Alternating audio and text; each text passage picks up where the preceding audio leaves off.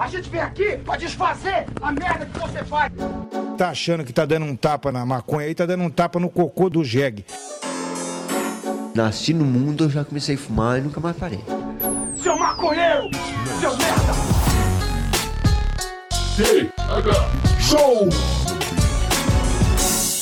É você que financia essa merda!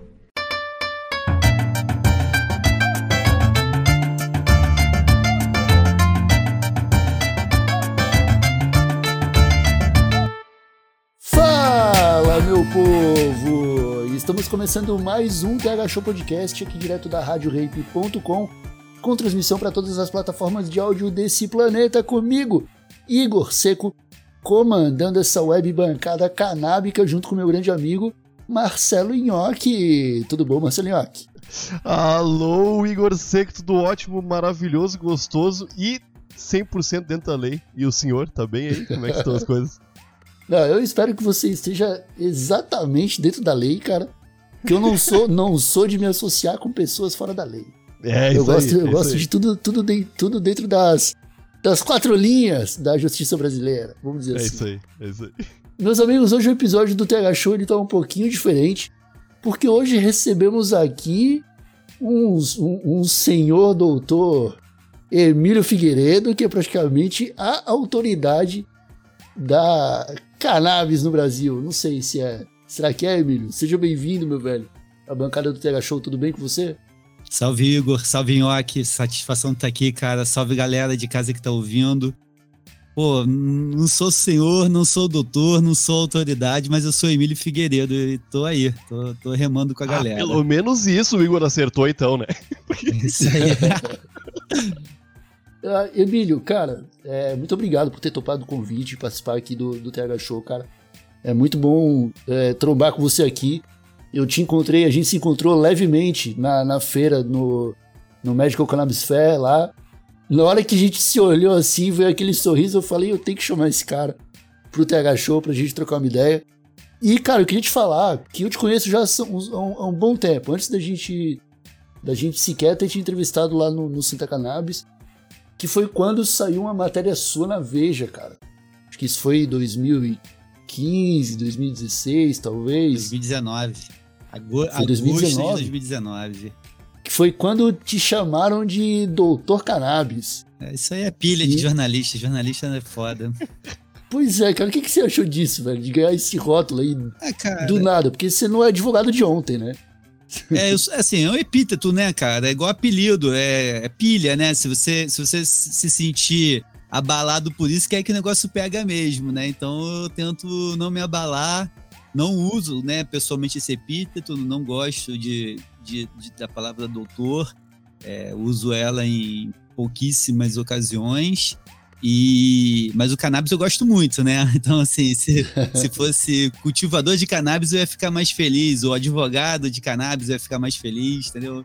Mas é, É, foi Advoganja. advogante. É, aí já, aí já começa uma parada que eu acho meio, meio, meio mais marketing do que. Aham, né? Eu vejo, eu- eu, eu faço, faço minhas críticas aí, sou meio menino enxaqueca da. Né, gato enxaqueca da, da advocacia com cannabis no Brasil, então eu fico de vez em quando vejo um colega, ah, advocacia canábica.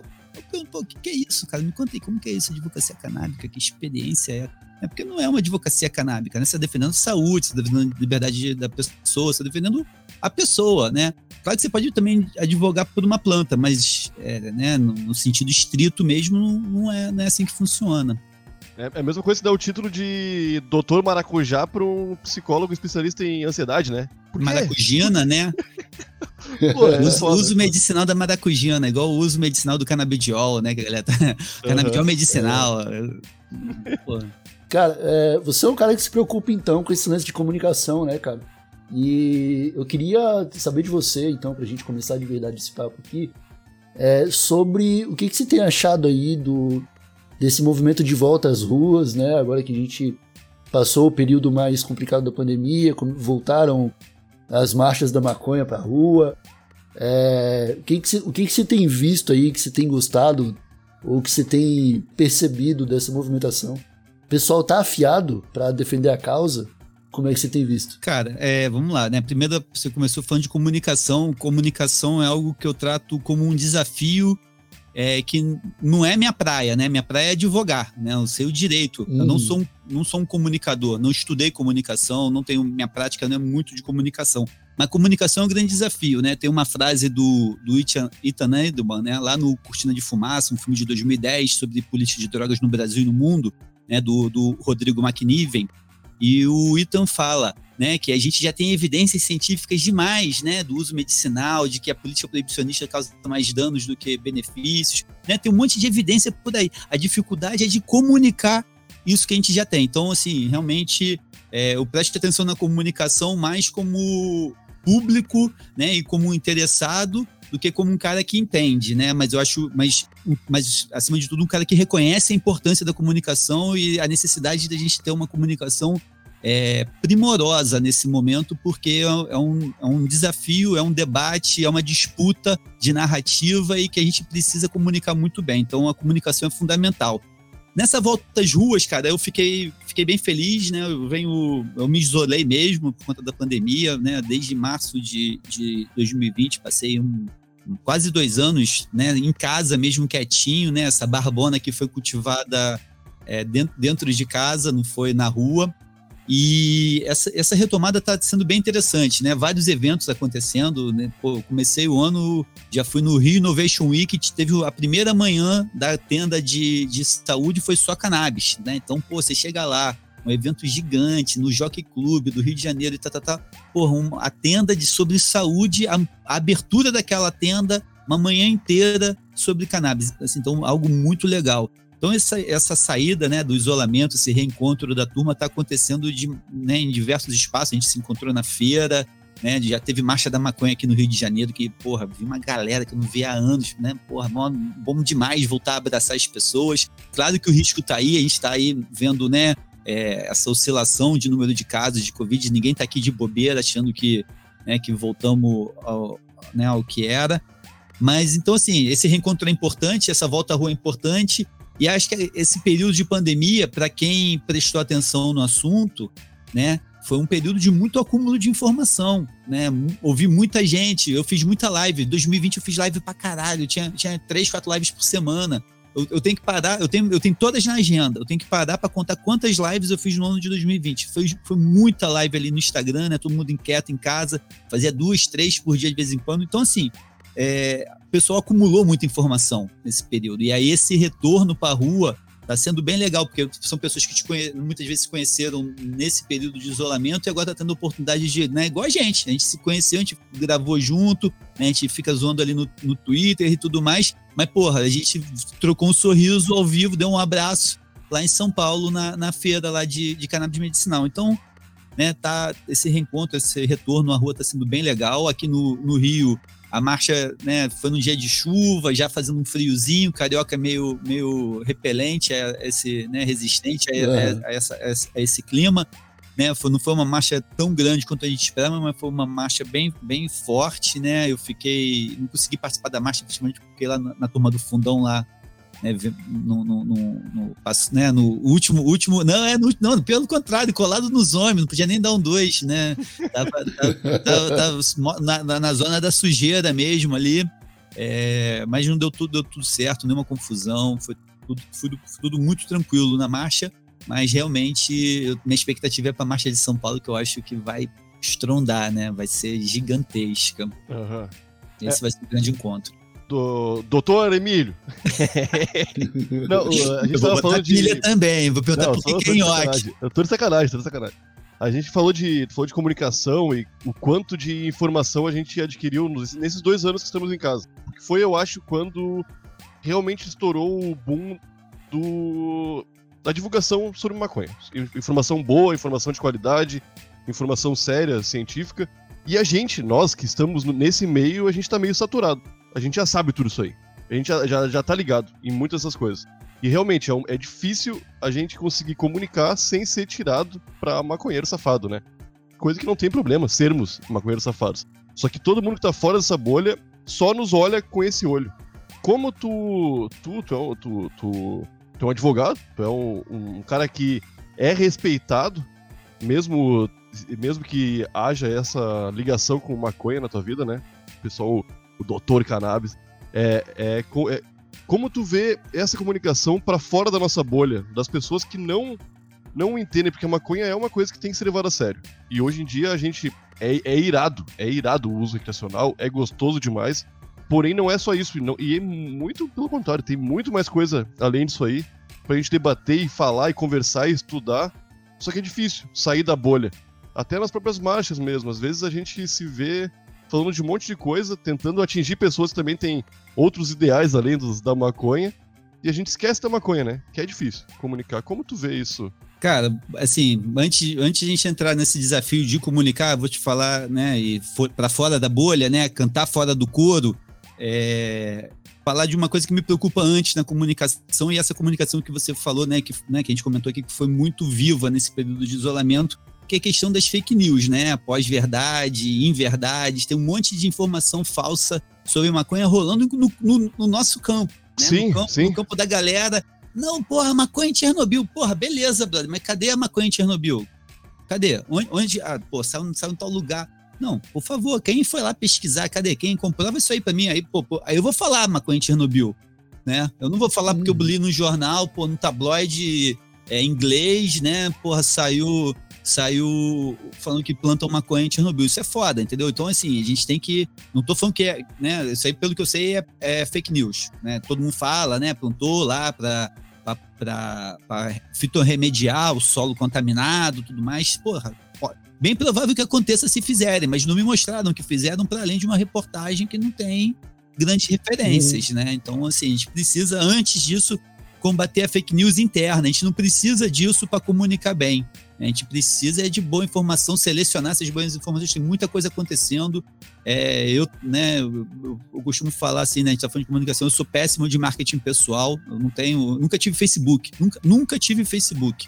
Né? Ah, né? Não uso, não uso Instagram, né? não, não uso Instagram. Tem um Instagram, tem lá o perfil do Instagram, mas não fica, não fica baixado no meu celular. Não, não adianta escrever para mim no Instagram, eu não, eu não comunico bem. Mas assim, quando eu faço um bom trabalho, eu faço questão de que isso apareça. Não precisa aparecer o Emílio, mas aparecer aquela decisão judicial interessante, ou aquela, aquela, né, qualquer coisa que aconteça, aquela iniciativa legal que a gente faz. Então, assim, é isso, né? Eu acho que é a gente fazer uma comunicação baseada no que é real, não, não em ponto da carochinha, né? Ou do que, né, mundo dos sonhos, ah, que vai acontecer, tal, tal. Não, já está acontecendo aqui, ó. Eu, eu só mostro o trabalho depois que o negócio tá, tá na mesa. E aí, quando a gente vai levar isso para fora do né, do, né, a gente cantar para fora do nosso coro, aí que é o desafio gigante, é um desafio que eu vou te ser sincero, eu não estou conseguindo superar né, nessas minhas limitações de um não comunicador, mas que tenta, né, é, está sendo muito difícil, né, a gente consegue algumas coisas, né, de tempos em tempos sai uma grande reportagem,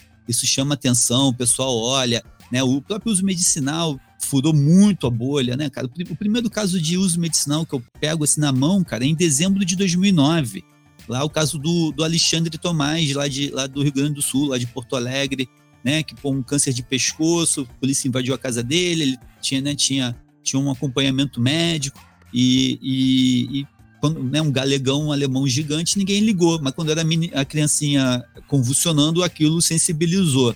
Né? Então tem essa questão da sensibilização também que ajuda muito a furar a bolha é, e assim, também as coisas, muito, a gente tem que tomar muito cuidado quando você fala da questão do maconheiro, e aí, né, sem censura e sem ferir o estilo de ninguém. Porra, mas maconheiro não é idiota, né, cara? A gente não. Ah, e aí, galera? Eu, eu, não, eu não funciono assim, sacou? Né? Ah, aquelas uhum. piadas de maconheiro, porra, que, que, que, só faz merda, entendeu? Igual aquela música do. Como que é? Agora Guerra né? Que o cara cantou a versão uhum, antiga, uhum. né? Que era uma versão né, da proibição que ele zoava o quarto, né, que ele né, o negócio dele era uma bagunça, a vida dele era uma bagunça e depois ele faz a versão após a legalização, porra, realmente algo muito melhor, né, uso medicinal, no uso responsável. E aí eu acho que é muito por aí, cara. A gente pra gente furar a bolha, pra gente discutir com com crente, com milico, né, com essa turma aí da birita que, que é contra a maconha por, só porque é contra, né? Porque não tem um, um mínimo fundamento para ser contra é, a gente tem que ter uma seriedade, né? Chegar lá pro Milico e falar: meu filho, você perdeu a guerra. Perdeu. perdeu, para, vamos mudar, tá, tá chato, já tá feio ver você apanhando tanto. Chegar lá pro, pro, pro crente e falar, ah, você come a hóstia todo domingo? Qual é, qual é a vigilância sanitária dessa hóstia? Como que essa hóstia foi feita? Né? Porra, o que, que, tem, que, que tem aí? Você é obrigado a maconha a saber o que, que tem, por que, que na hóstia não tem, a gente não sabe o que, que tem? Né? Vai chegar aí pro, pro cara que bebe até cair, sai do bar arrastado e ninguém enche o saco do cara, ou o cara que come gordura até né, ter uma pança do tamanho de, de, um, de um planeta, ninguém, ninguém enche o saco do cara por conta disso, né? Porque não é da nossa, né, da nossa sociedade. E ninguém tem mesmo que encher o saco do é cara, isso, né? né? Do grau civilizatório, a gente garantiu para os indivíduos algumas coisas e para outros não. E aí entra a questão da, da maconha, dos psicodélicos. Aí realmente, você também falou, ah, defende só a maconha? Não, defende tudo, né? Toda a liberdade, né? Tudo que for é, permitido à pessoa desde que ela não fira o direito de outra pessoa. Uhum. Não, perfeito, cara, perfeito. É, eu acho que encaixa um pouco no que eu tenho. É, na, na, linha que eu tenho seguido ultimamente, cara, que é, é difícil, mas é, abandonar o estereótipo é algo que quando a gente precisa falar com essa galera de os crentes, os milico, os bêbados e tal, a gente tem que deixar um pouco de lado mesmo né, essa situação é, parar de criar trocadilho com tudo, né? O advoganja, o. Né, o todo, cara, eu não, eu não sei qual que é o tesão do maconheiro colocar um, tudo com maconha, cara. Tudo tem que ter tá ligado? Tudo tem que ter 4,20, tudo tem que ter. Grow, maconha, tudo é grow, todas as lojas de cultivo é, é grow. É, é grow, tudo. E aí, cara, beleza. Primeiro, a gente começa a matar o que é a única coisa que eles acreditam que a gente tem, que é a criatividade, né? que, porra, é, não, maconheiro pelo menos criativo tem que ser. Aí você vai olhar as lojas, é tudo grow, é tudo grow, isso é foda. E outra coisa, cara, é que, pelo menos eu sinto assim, é, em movimentos de rua, tipo a Marcha da Maconha, a galera tem tanta coisa do porquê reclamar que acaba esquecendo que o foco da Marcha da Maconha é a maconha. Saca? É, eu percebi isso, cara, pessoalmente eu percebi isso na marcha de Floripa, que aconteceu junto com a marcha do Rio. Eu cheguei a falar isso no Twitter, eu falei em algum TH Show que a gente gravou também. Que, cara, o pessoal que falou no microfone, tirando dois ou três, é, a maioria primeiro era anti-Bolsonaro, aí depois era antifascismo, aí depois era anti-polícia militar, aí depois era anti-violência, é, aí depois era antes não sei o que, pra lá no final do discurso caber 10 segundos para dizer que tem que legalizar porque não é uma planta e não faz mal. E aí não sobrou espaço na argumentação do cara para explicar pra galera que tava lá por que, a maconha é boa. Né? Eu acho que a gente tá muito nessa briga de provar que os caras estão errados, que a gente esquece de mostrar os argumentos que a gente tem. E aí a gente se, se acaba se apegando a penduricalho. A, não, eu preciso falar que estão plantando maconha em Chernobyl para limpar o solo de lá, porque é isso, tá ligado? Que vai me ajudar a convencer a tia Maria evangélica a, a olhar com outros olhos pra ganja, né? Velho, olha, olha só quanta coisa a gente já sabe, assim, tipo, quanto, quantos exemplos a gente já tem de pessoas que são realmente ajudadas. Né? E aí eu acho que entra uma cria-se aí uma corrida de comunicação em que a gente vê as associações e a indústria voando, porque os caras abraçaram o paciente, então ele é a causa central de toda a disputa sobre cannabis. E nós, o, os usuários, a galera do movimento de rua, ainda tá lá. Não é só porque. Não é só por, por fumar que nós marchamos. Oh, mas essa semana o, o secretário da segurança lá da Bahia lá falou só, só coisa legal dois minutinhos ali, ó, de uma frase e frase simples, não tinha nada que fosse muito complicado, palavras que talvez as pessoas não entendessem. E tu viu a chuva de hate que tava sobre ele no Twitter. Deu vontade de me mudar pra Bahia. Pô, ele falou, e, e eu acho que realmente. Já tem. Eu acho que realmente é, é Ricardo, né? Ricardo Mandarino, eu acho o nome do cara. Eu acho que ele realmente não fuma maconha. E eu acho que ele não sabe muito sobre. Ele deve ter uns amigos que fumam e falam pra ele: é, é gostoso, Ricardo. Fumar um... Ele deve estudar, cara. Ele deve é. ler, ele deve observar bem a realidade e falar: cara, tá incoerente essa merda toda. Mas vamos lá, Igor. Essa, essa, essa que você levantou aí é bem interessante. É, eu entrei na Marcha da Maconha para poder plantar maconha em casa sem ter problema. Entendeu? Plantar minha, a minha ganja em casa sem eu ter problema. Eu entrei na Marcha da Maconha em 2009 pensando nisso. Só que eu cheguei lá, eu não tinha formação política nenhuma, né? Eu era de esquerda, né? Eu sempre, sempre votei no PT e tudo mais, mas eu não tinha formação política nenhuma. Nunca participei de partido político, nunca participei de política estudantil, nunca, nunca. Não era minha. Eu queria ser advogado, queria... o meu negócio era tribunal, né? E aí, só que a Marcha da Maconha me deu um puta curso de política, né? Tinham várias pessoas ligadas a movimento político lá, eu aprendi pra caramba por conta disso. Eu falo que minha formação política é na rua, na Marcha da Maconha. E, e aí, quando eu comecei a entender o que, que essas pessoas falavam, é, eu também eu reclamava um pouco disso, né? Eu acho que é muito mais uma forma da pessoa comunicar, na verdade, né? O que, que, que ela, que, né? A maconha e as lutas e tudo mais. É, mas eu entendendo isso que eu ouvia lá as pessoas falando sobre política em geral, né? Isso que você falou, né? Toda, toda essa, toda, todo esse discurso progressista, né? É, que, tá, que tá junto. É, mas assim, eu comecei a entender uma coisa que já pulsava dentro de mim desde moleque, né? Porque, porra, eu, eu, eu cresci vendo meu pai sendo humilhado pela família porque era maconheiro. Eu vi ele, é, porra, foi preso porque tinha maconha no porta-luva do Fusquinha né? Isso década de 80, lei antiga ainda, modo de cabeça para ele. Então eu era moleque, tinha menos de 4 anos de idade. Mas, né, presenciei isso, presenciei ele depois já mais velho, ele, ele se tratando de um câncer com cannabis. Então, assim, eu vivi, eu vi uma coisa que falava assim, cara, a gente pode fazer uma revolução a partir da, da, da mudança dessa política, né? A partir dessa planta, né? E aí, cara, quando a gente fala em revolução, a revolução no Brasil significa comida no prato. Né? Significa uhum. liberdade para parar genocídio da juventude negra, parar né, de matar, matar trans, né? Tem um monte de coisa acontecendo aí que, que é bizarra, bizarro em termos de civilização para o Brasil.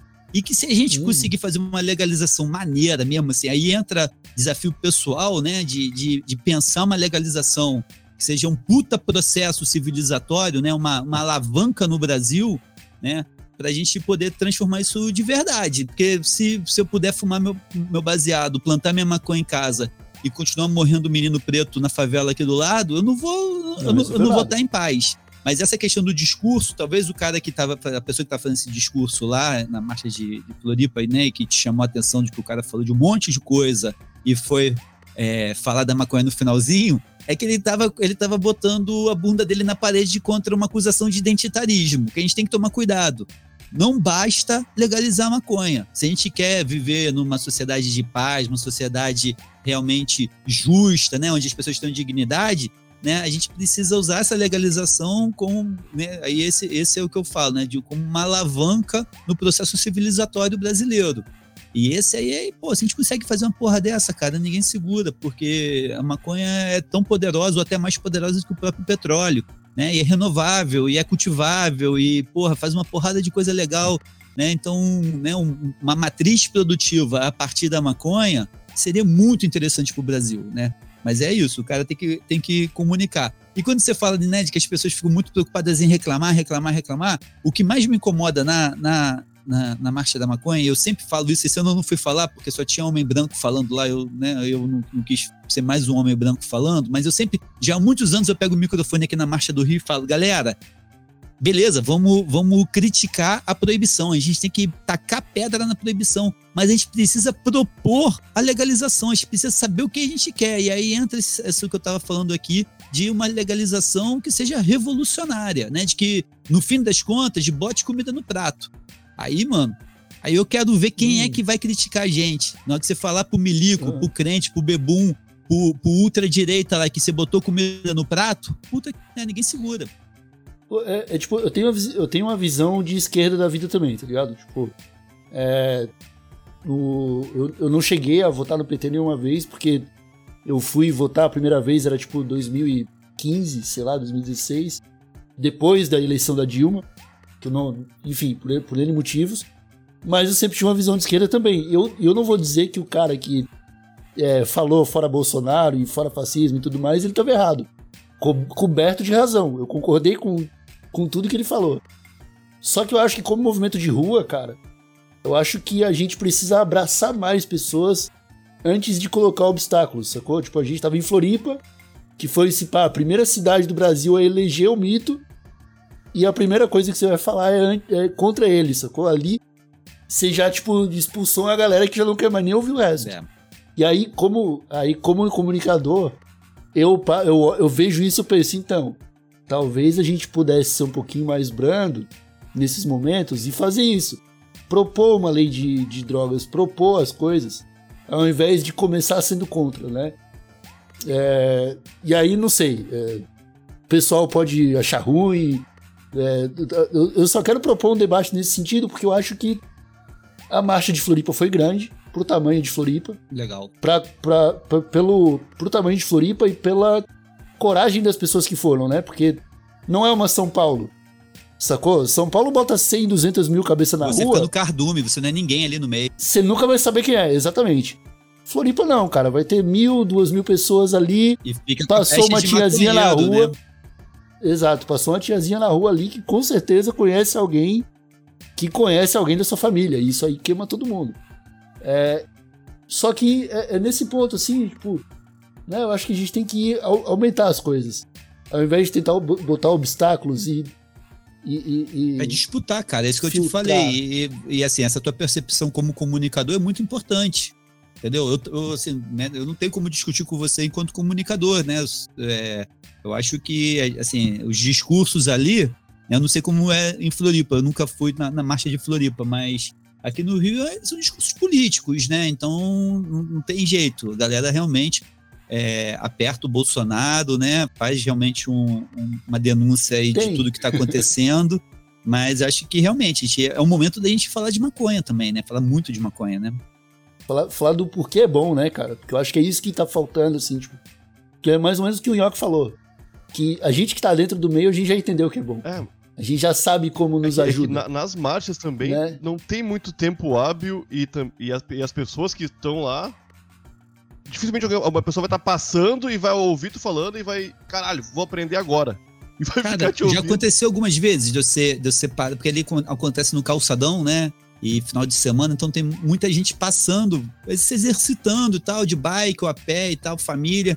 Várias vezes eu sempre fico meio que na periferia da marcha, né? Ou, ou da concentração, sempre fico nas beiradas. Várias vezes encostou alguém, poxa, mas e aí, marcha da maconha? Vocês querem legalizar a maconha? Como que é isso? Ah, não. Sim, sim. entendeu? É, e aí a gente faz, né? Aí, aí canta pra fora do pra fora da, do, do coro, né? Quando você pega um táxi, você tá com um amigo e fica ali falando, né? Eu me lembro uma vez eu, eu e o William do Grohun, a gente pegou um táxi, saímos do, do- saímos do, acho que do centro do Rio, da Zona Sul, e fomos pra Barra, e a gente falando dos growers, os growers, os growers. Isso são muitos anos atrás. Aí quando a gente chegou no, no, no, ponto- no lugar, assim, o, o taxista na hora de pagar, cara, o que, que é grower? Aí a gente sempre fala, grower é quem planta maconha em casa, né? Pra não participar do, do, do mercado e tal. Aí, ah, que legal, eu sou favorável. Boa, né? E, cara, dificilmente eu entro no Uber que no final ele é contra, sacou? Que, ah, aí, aí é foda também, né? Porque olha só, tava, tava o, o, o Emílio nesse carro e um dos maiores ativistas. não, o Lau, do- o Lau, Emílio não, o Ladislau.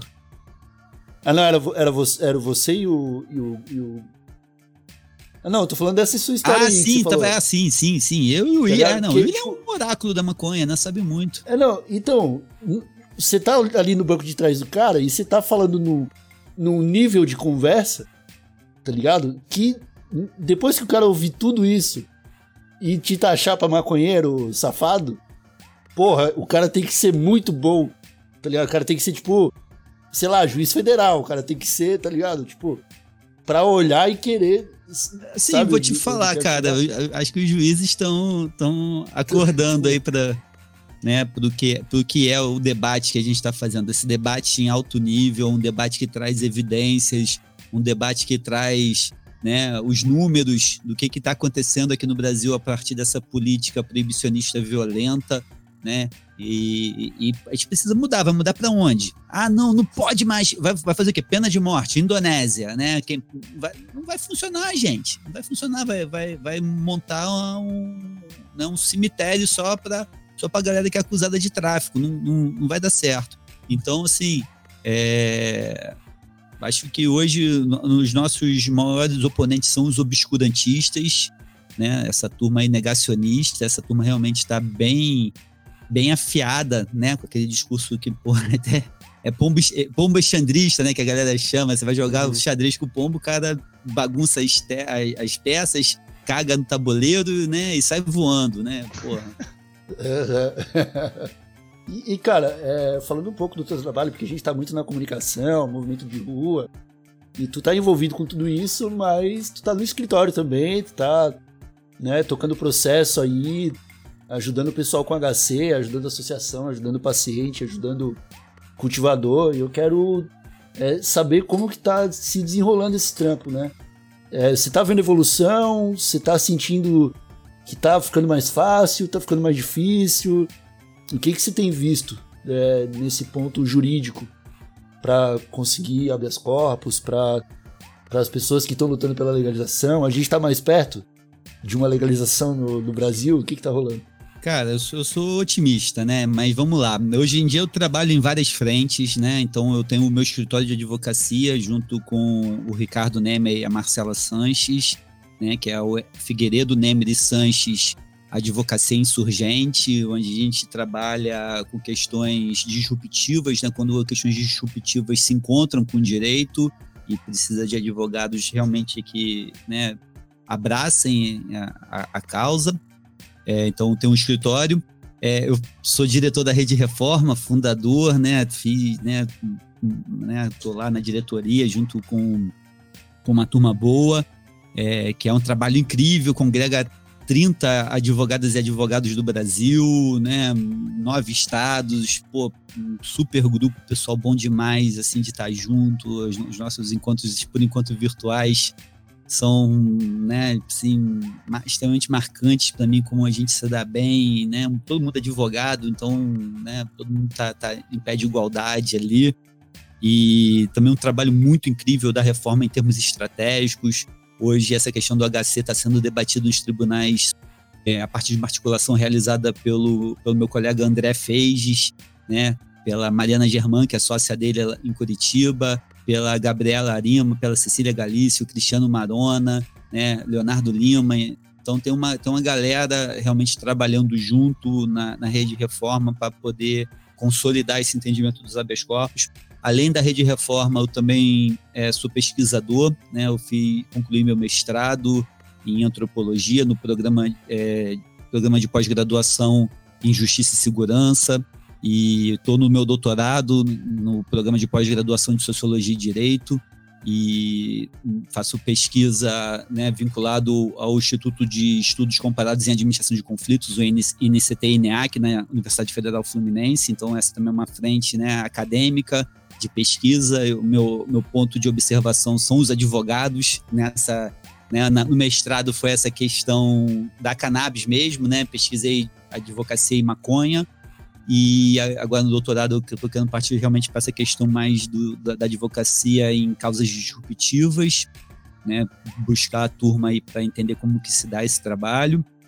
E fora isso eu também sou consultor, né? Faço uma consultoria estratégica na Sinapse Social, que é uma consultoria empresarial para empreendimentos com cannabis e outras substâncias controladas, proibidas, né? Então, estamos trabalhando também orientando as empresas nessa questão de construir uma realidade coerente aqui com o Brasil. Não adianta vir para cá achando que vai nadar de braçada no dinheiro e deixar a galera na merda, porque não vai, né? A gente tem aqui realmente hum. é, um movimento social muito forte, barulhento, conectado entre si.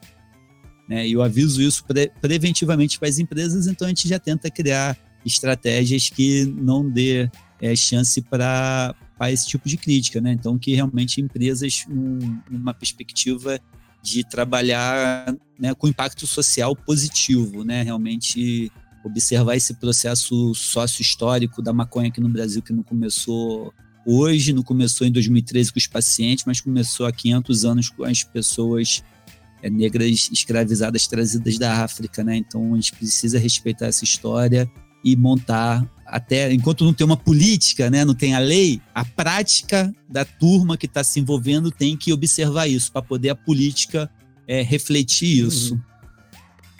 É, a política, a política tem que se moldar à realidade que a gente vive, né? Não é uma questão de que ah, vamos, não, precisamos mudar a lei. Aí vai lá, os caras mudam a lei, impondo um monte de coisa que não tem nada a ver com a realidade e a gente tá fudido do Se mesmo jeito. não construir a- o fato social adequadamente, o que, que vai acontecer? As empresas vão lá, vão disputar os seus interesses no ouvido dos deputados e vão fazer leis conforme os interesses delas, sacou? Mas se a gente tiver um fato social que não possa ser negado, que é a questão do cultivo doméstico, por exemplo, dos habeas corpus, é fato social que as pessoas cultivam a maconha em suas casas e preparam o próprio remédio e melhoram. E não podem tirar esse remédio das pessoas. Isso é um fato social.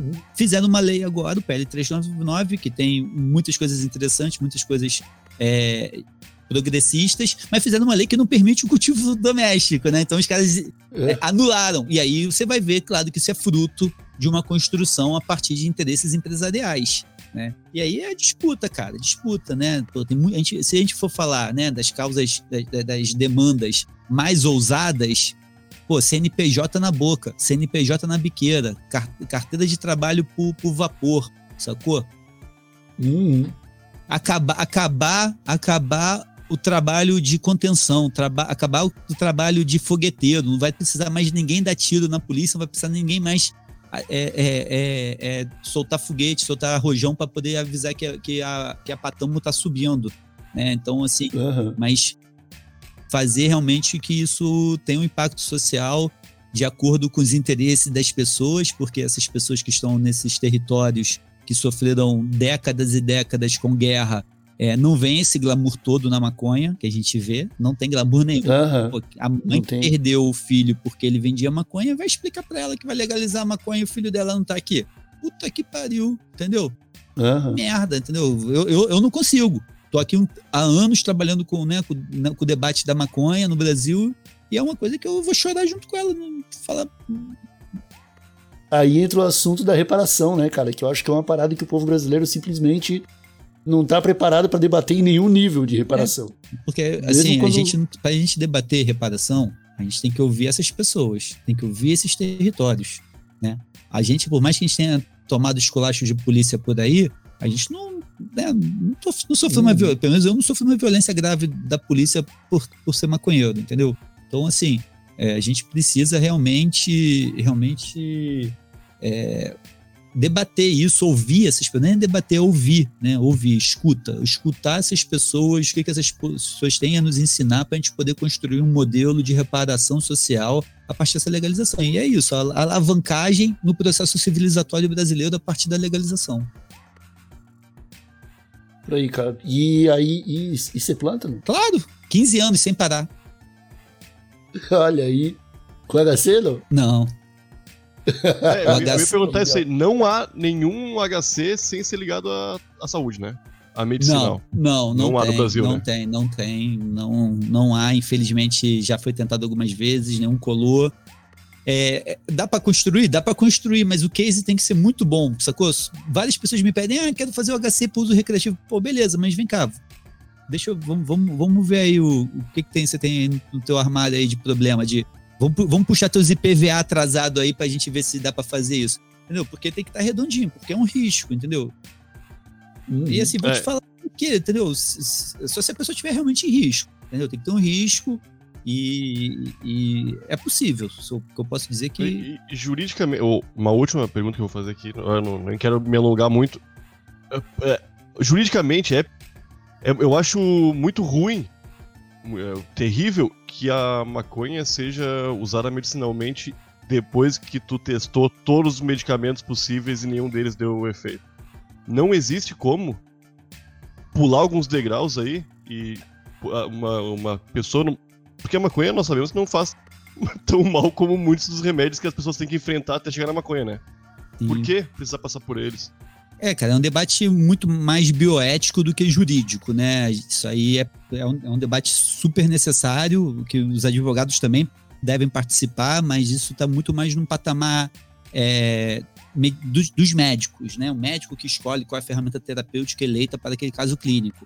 E aí os protocolos, né, em cima disso também, pô, eu, eu fico, eu fico apavorado. Agora não tá acontecendo muito não, mas lá em 2013, 2014, quando eu comecei a ter muito contato com, a- com a- com as crianças, né, com graves síndromes epiléticas, um monte, um monte de doença rara e tudo mais, e, e- e sofrendo demais, as crianças sofrendo demais, tomando tarja preta e tudo mais, E, e a, gente, a gente ia olhar a bula daqueles remédios, é, tinha, tinha os efeitos colaterais absurdos, né? Bizarro. E estava escrito lá que não podia dar para menor de 15 anos, Sim. 18 anos. E os caras dão para criança de 2 anos de idade, né? E era a primeira opção, né? E que dali era a primeira opção uhum. para aquele quadro clínico. E aí entra essa, esse debate, mas esse debate, assim, seria legal vocês trazerem o um médico e perguntar por quê? Como que faz isso?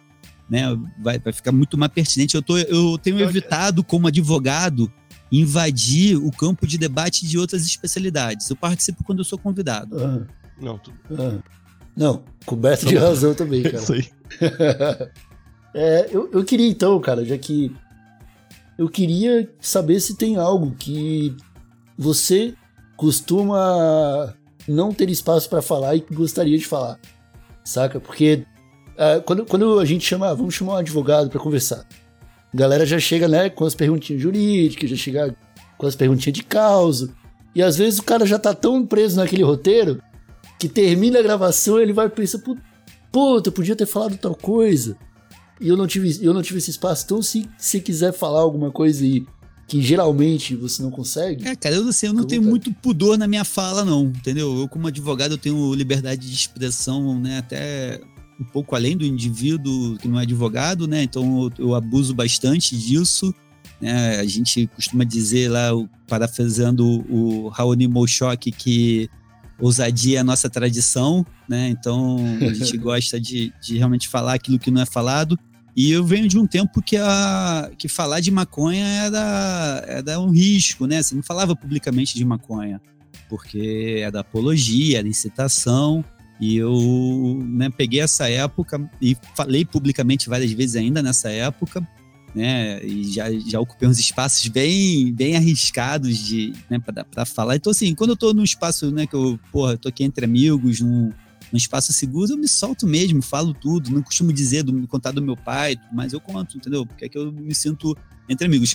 É, mas pensando assim, algo que eu não falo muito, mas que é interessante muito a gente falar, é essa questão da responsabilidade do usuário, que a gente começou a falar ali, né? De, do que, que a gente quer mostrar para a sociedade.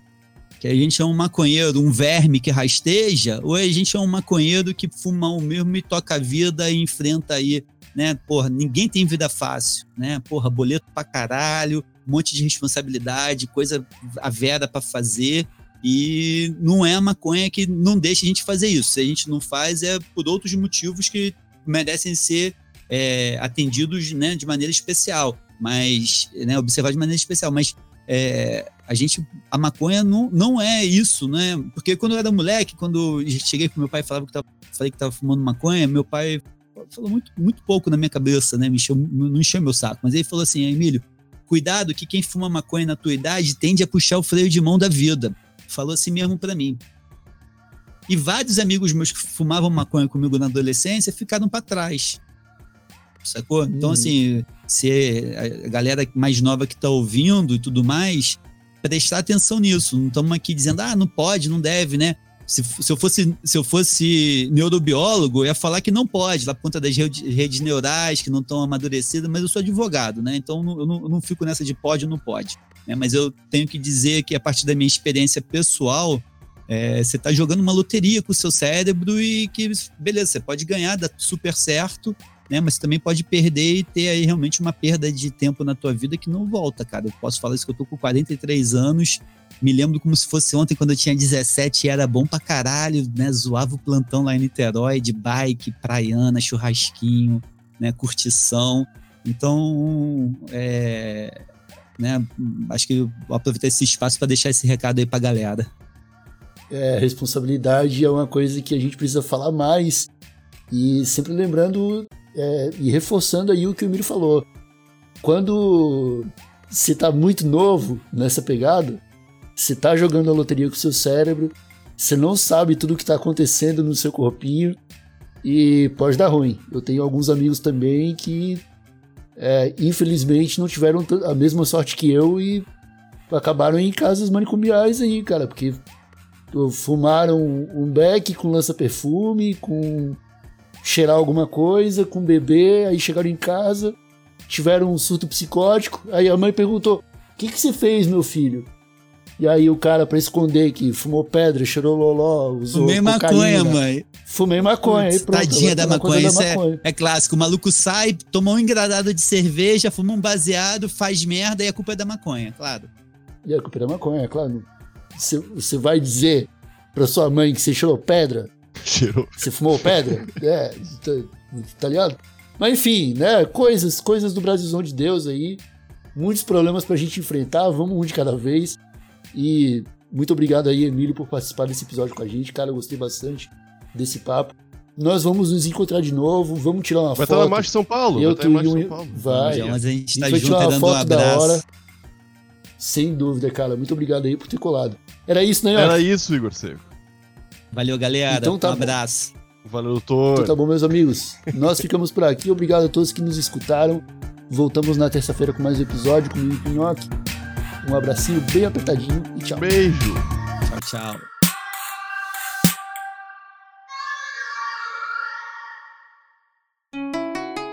Rádio Hemp.